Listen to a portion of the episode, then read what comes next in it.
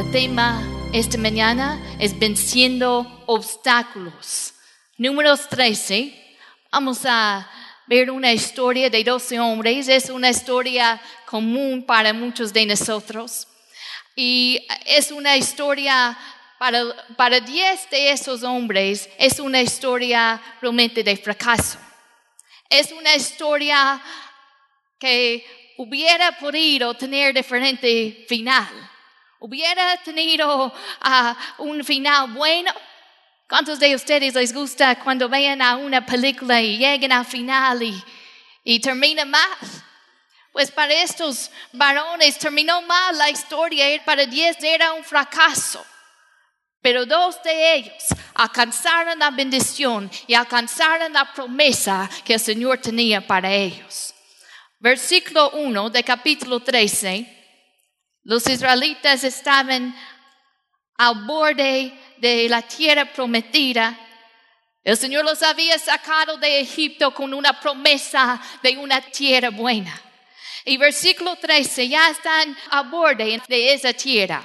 Y versículo 1 dice, y Jehová habló a Moisés diciendo, envía a hombres que desconozcan la tierra de Canaán, la cual yo doy a los hijos de Israel. De cada tribu de sus padres enviaré un varón, cada uno príncipe entre ellos. Y Moisés los envió desde el desierto de Parán conforme a la palabra de Jehová. Y todos aquellos varones eran qué? Eran príncipes de los hijos de Israel. Estos son sus nombres. Y allí empieza a nombrar cada uno de estos doce hombres. Cada uno de estos doce hombres tenían mucho a su favor. Y Dios le dice a Moisés, manda a estos doce para que ellos puedan explorar, para que ellos puedan ver la tierra que yo les voy a dar. Y cada uno de estos doce tenían varias cosas a su favor. Primero vamos a ver que fueron enviados, no solamente de un hombre, pero fueron enviados con una misión de Dios mismo, los había mandado porque fue Jehová que habló a Moisés. La segunda cosa que podemos ver es que ellos tenían una promesa. Mira versículo 2, el Señor dice, la cual yo doy a los hijos de Israel, hablando de la tierra. Ya tenían la promesa de recibir la bendición de Dios. Así que fueron enviados los doce. Tenían una promesa y la otra cosa que podemos ver de cada uno de estos doce es que eran líderes. Eran líderes, tenían el poder de impactar al pueblo. La Biblia dice que eran príncipes y, y eran llamados no solamente en general, pero Dios los llamó en este momento específico y los llamó por su nombre a cada uno. Y cada uno de sus nombres están grabados aquí. Pero qué triste que nos dice la historia que aunque ellos subieron y vieron la tierra y vieron las uvas tan grandes que dice la palabra, que, eran tan grandes que tenían que llevar los racimos en un palo que tenían que llevar los dos hombres en un, en un palo poniendo los, los racimos de uvas. Pueden imaginar uvas tan grandes. Me gusta meter uvas en el almuerzo de mis niños, pero son chiquitos y a veces, a veces son buenos y a veces no. Pero pueden imaginar esas uvas tan grandes. Así que los dos se vieron esa tierra, vieron que era una tierra buena, experimentaron, lo tocaron, por 40 días caminaron sobre la tierra que el Señor les había prometido. Pero ¿cuántos de ustedes saben que podemos ver la misma cosa, pero a veces diferentes personas lo perciben diferente, ¿verdad? Mis suegros que vienen del Distrito Federal, para ellos, todo aquí está muy cerca. ¿verdad? Como la ciudad grande, pues uno pasa horas, a veces a, menos 30 minutos, 40 minutos, a veces una hora o más en, la calle. Así que si, si vamos a, a, trabajo de Arturo, que para mí está lejos, para ellos, pues ellos lo perciben como cerca. Estamos experimentando la misma cosa, pero lo vemos diferente, lo percibimos diferente. Podemos escuchar la misma cosa, a veces lo comprendemos diferente, ¿verdad? ¿Cuántos de ustedes en familia saben eso? En matrimonio saben eso, que podemos decirlo, escuchar lo mismo, pero a veces lo, lo comprendemos diferente. Así que estos doce, los doce experimentaron y vieron que la tierra era buena. Pero vamos a ver, por 40 días ellos exploraron esta tierra. Pero mira el versículo 26 ahora. Y anduvieron y vinieron a Moisés y Aarón y a toda la congregación de los hijos de Israel en el desierto de Parán y Cádiz y dieron la información a ellos y a toda la congregación les mostraron el fruto de la tierra. Y les contaron diciendo, nosotros llegamos a la tierra a la cual nos enviaste, la cual ciertamente fluye leche y miel, y este es el fruto de ella. Mas el pueblo que habita aquella tierra es fuerte y las ciudades muy grandes y fortificadas. Y también vimos allí a los hijos de Anak. Amalak habita en Negev, el Iteo, el Jebuseo y el Amoreo habitan en el monte, y el Cananeo habita junto al mar y la ribera de Jordán. Entonces Caleb hizo callar al pueblo delante de Moisés y dijo, subamos luego y tomemos posesión de ella, porque más podremos nosotros que ellos. Mas los varones que subieron con él dijeron, no podremos subir contra aquel pueblo, porque es más fuerte que nosotros. Y hablaron mal entre los hijos de Israel de la tierra que habían reconocido, diciendo, la tierra por donde pasamos para reconocerla es tierra que traga a sus moradores. Y todo el pueblo que vimos en medio de ella son hombres de grande estatura. También vimos allí que vieron gigantes, hijos de Anak, raza de los gigantes, y éramos nosotros a nuestro parecer como langostas, y así les parecíamos a ellos. Aunque los doce experimentaron, exploraron, vieron la tierra, su enfoque era diferente. Diez regresaron y dijeron, mira, hay un obstáculo aquí. Quizá tenemos esta promesa, pero hay un obstáculo, no podemos. Así vieron, así percibieron la situación. Pero había dos hombres de fe, Josué y Caleb. Y Caleb, mire cómo dice, hizo callar al pueblo delante de Moisés.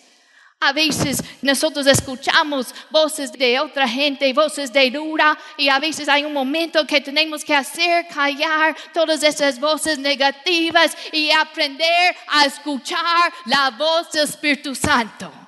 Caleb hizo callar y dijo, subamos luego, tomemos posesión de ella, porque más podremos nosotros que ellos.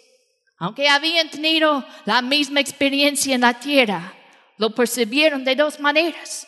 Diez dijeron, no podemos, no es posible. Mire este obstáculo, mire estos gigantes, es, es demasiado difícil. Pero dos lo vieron con ojos de fe. Y decimos, sí podemos, sí podemos. Cada uno de nosotros tenemos obstáculos. ¿Cómo vas a responder cuando tienes una promesa? Y parece que entre tú y la promesa hay un gigante. Entre tú y la promesa hay un obstáculo. ¿Qué vas a hacer? ¿Qué hicieron estos diez? Ellos empezaron a dar un reporte negativo. Mira qué, qué poder tienen las palabras. Empezaron a, a decir cosas negativas al pueblo de Dios. Empezaron a levantar sus voces y quejaron contra sus líderes. En capítulo 14, ellos dicen una frase bien triste. Dice, ¿no nos sería mejor volvernos a Egipto?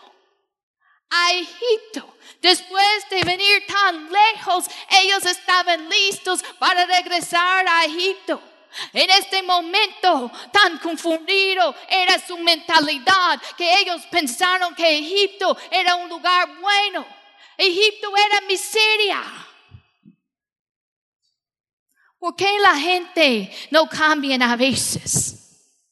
¿Por qué el que toma alcohol o drogas? Una de las razones que no cambia es que todavía no ha visto la miseria de su pecado. Y en este momento, con el obstáculo enfrente de ellos, tenían ganas de regresar a Egipto después de venir tan lejos. Hermanos, yo les he dicho varias veces y, creo que es el Espíritu que nos está guiando a seguir adelante, seguir creciendo, seguir sirviendo, seguir avanzando, porque eso es como el reino avance en cada área de nuestras vidas. Pero ellos querían regresar atrás a Egipto. Egipto era miseria. Así es el pecado. Es miseria. La paga del pecado es muerte.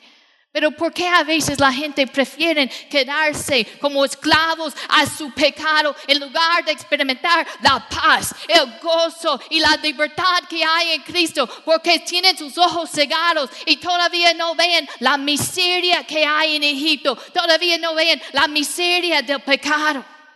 Nos dice en capítulo 14 que estos diez varones murieron de una plaga. Y sabemos la historia que por su influencia, todo el pueblo de Dios por 40 años andaban en el desierto, hasta que después de 40 años, finalmente sus hijos entraron en la tierra prometida. El Nuevo Testamento menciona esta historia y lo menciona como un ejemplo para nosotros. Eh, en 1 de Corintios 10 nos dice de todas las cosas que estos varones habían experimentado, todo lo que ellos tenían a su favor. Ellos habían visto el mar rojo abrir, habían visto los milagros, como Dios les dio alimento del cielo, habían visto, habían experimentado todo esto. Y versículo 5 de 1 de Corintios 10, lo estoy leyendo de la nueva versión internacional. Dice, sin embargo, la mayoría de ellos no agradaron a Dios y sus cuerpos quedaron tendidos en el desierto. Y mira lo que dice, todo eso sucedió para servirnos de ejemplo, a fin de que no nos apasionemos por lo malo como lo hicieron ellos. Mira versículo 11. Todo eso le sucedió para servir de ejemplo y quedó escrito para advertencia nuestra, pues a nosotros nos ha llegado el fin de los tiempos. Nos dice que esta historia fue escrito, es un ejemplo para nosotros. Así que si es un ejemplo, pues yo quiero ver qué puedo aprender de esta historia. Amén, así nos dice la palabra que fue escrito fue grabado como un ejemplo para nosotros. Ellos que todo esto tenían a su favor. Dios el Todopoderoso les había dado la promesa. Dios estaba con ellos y no alcanzaron la bendición. Y esto es un ejemplo para nosotros. Nosotros también hemos sido enviados. Dios nos ha llamado por nuestro nombre él nos conoce los números de cabellos en nuestra cabeza. Nos ha llamado con una, una, misión, un propósito específico y nos ha llamado a ser la cabeza, no la cola. Nos ha dado influencia a ser líderes y tener impacto a los que están alrededor de nosotros. Pero será posible que a veces la gente llegue a cierto punto y, y ahí hay el obstáculo. En lugar de seguir avanzando, a veces tienen ganas de volver atrás. Porque realmente si Dios está contigo, realmente no eran, no era Dios, no eran los gigantes, ni era el diablo, eran ellos mismos, su mentalidad y su falta de fe. El obstáculo realmente estaba en sus mentes. Porque aunque el gigante estaba allí, mayor es el que está con nosotros que el que está en el mundo si solamente podían tener una perspectiva diferente, una actitud diferente. Realmente el obstáculo más grande era su mentalidad y su falta de fe. Eran ellos mismos y la manera en que vieron la situación. En versículo 33 lo leímos. Dice, vimos allí gigantes y mire cómo vieron a sí mismos y éramos nosotros a nuestro parecer como langostas. Y así les parecíamos a ellos. Mire cómo vieron la situación. Aquí hay esos gigantes y nosotros somos como langostas. Dios estaba con ellos. Ellos tenían la promesa. Así que yo les voy a dar varias cosas que nos puede ayudar cuando hay un obstáculo entre nosotros y la promesa. ¿Qué podemos hacer? La primera cosa es escuche lo que Dios dice, empieza a moverte en esa dirección. Escuche. ¿Qué es lo que Dios está diciendo sobre mi situación?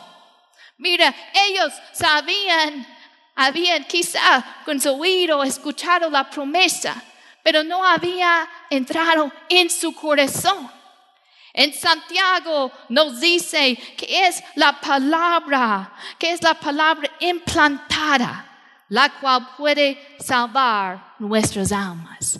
La palabra tiene que ser implantada, la semilla implantada en nuestras almas. Podemos estar aquí, escuchar el sermón y estar pensando qué voy a comer después, a dónde voy a ir después y al final y mañana ni recordamos de qué se trató. Amén. O podemos comer la palabra Podemos escribirlo, meditarlo. Yo tengo promesas que el Señor me dio hace 20 años y todavía esas promesas son reales para mi vida. Porque los escribí, medité en ellos, oraba esas promesas, declaraba esas promesas. Era la palabra implantada en mi vida que me cambió, me transformó y me ayudó a mover en la dirección de la promesa. Pero a veces entra un oído y sale aquí. Y no hay un cambio. Tiene que ser implantada. No solamente escucharlo con el oído natural, pero llega dentro de nuestro corazón, que sea parte de nosotros. Es como cuando alguien tiene cirugía y han tenido que tomar parte del piel de un, un parte de su cuerpo y ponerlo en otro. Ese piel tiene que ser parte de uno, tiene que empezar a juntarse con el otro piel. Así la palabra no podemos solamente darlo entrar por un oído, tiene que ser implantada. Escucha, cuando ves ese obstáculo que hay enfrente de ti, escucha. Varias veces el Señor nos da este, este mandamiento, oye, oye. Debe haber un tiempo de escuchar. Como dice la palabra, estad quietos y conoced que yo soy Dios, que debemos, que podemos ser quietos en su presencia. Pero ¿qué es lo que pasa? ¿Por qué a veces no escuchamos? Porque no hemos aprendido a quietar, a tranquilizar nuestra alma. Tenemos la mente en mil direcciones pensando en, en todas las preocupaciones, todo lo que vamos a hacer y no hemos aprendido a estar quietos y escuchar la voz del Espíritu. Dice la palabra recibir con mansedumbre la palabra. Mansedumbre es que tenemos una actitud dócil y que podemos recibir, somos educables, que podemos recibir enseñanza.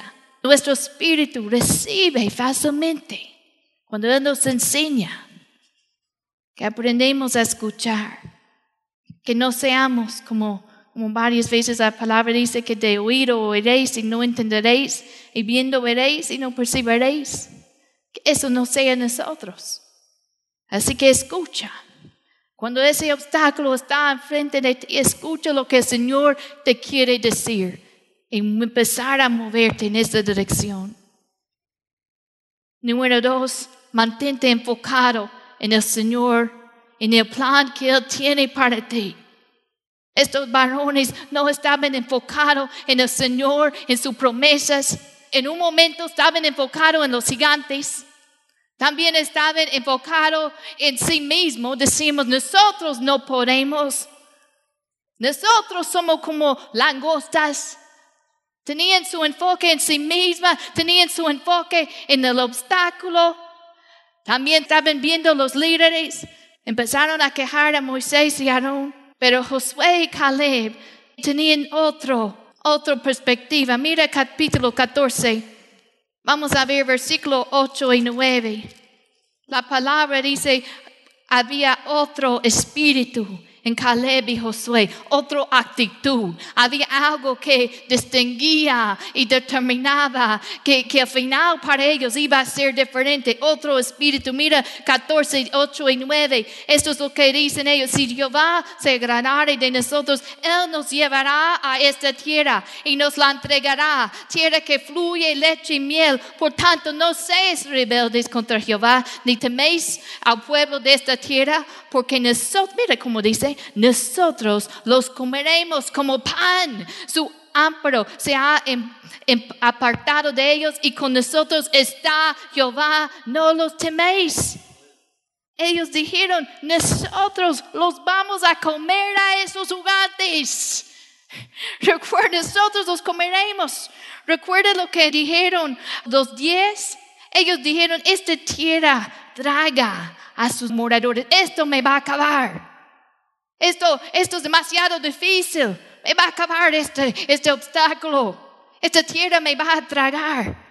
Pero mira lo que, lo que dicen Josué, lo que, había otra actitud, otro espíritu, uno de determinación, uno con una perspectiva de fe. Dijeron, nosotros los vamos a comer a ellos, porque Jehová está con nosotros.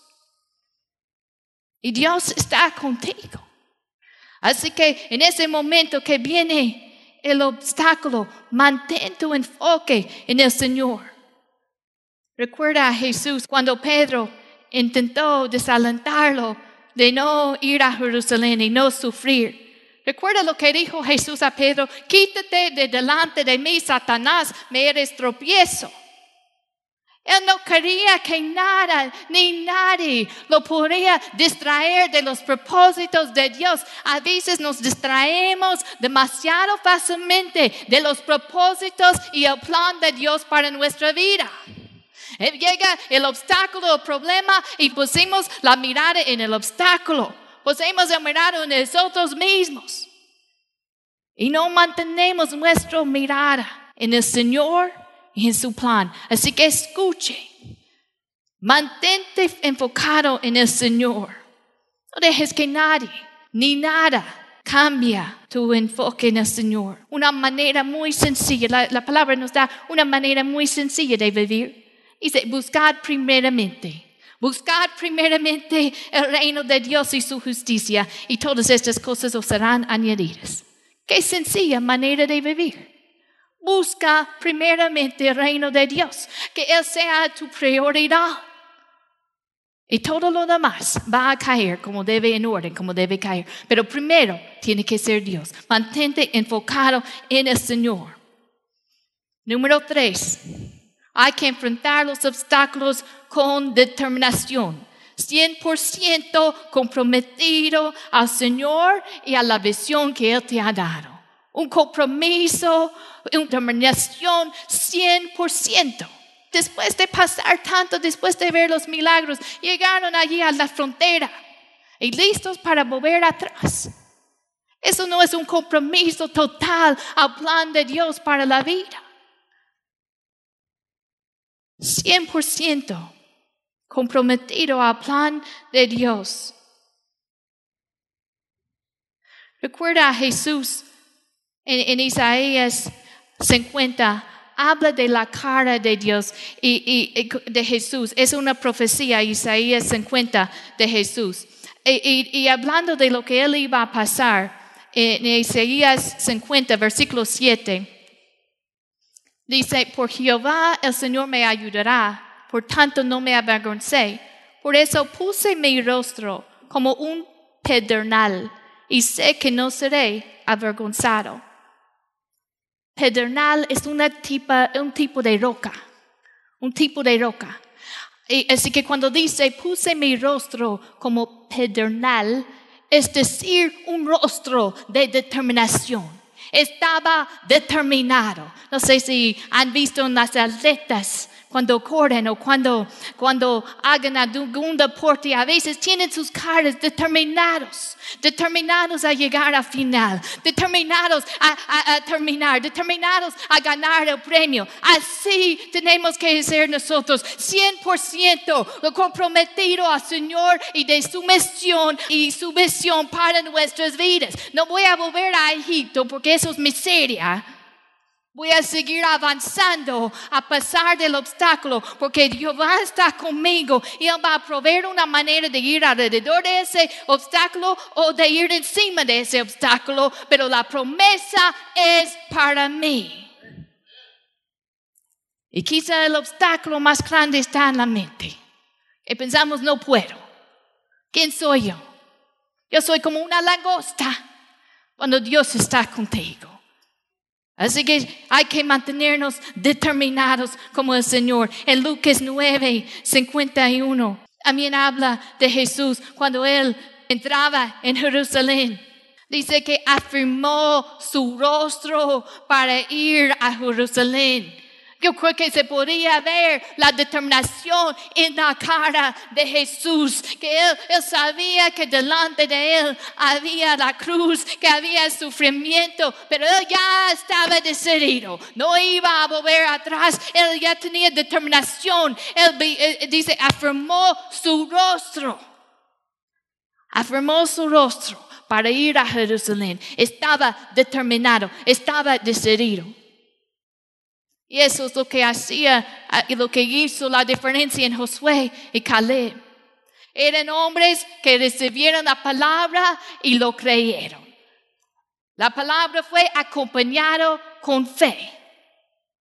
Eran hombres que mantenían su enfoque en las posibilidades, en el Señor y su plan. Y eran hombres con determinación, decididos decididos a entrar en la promesa de Dios.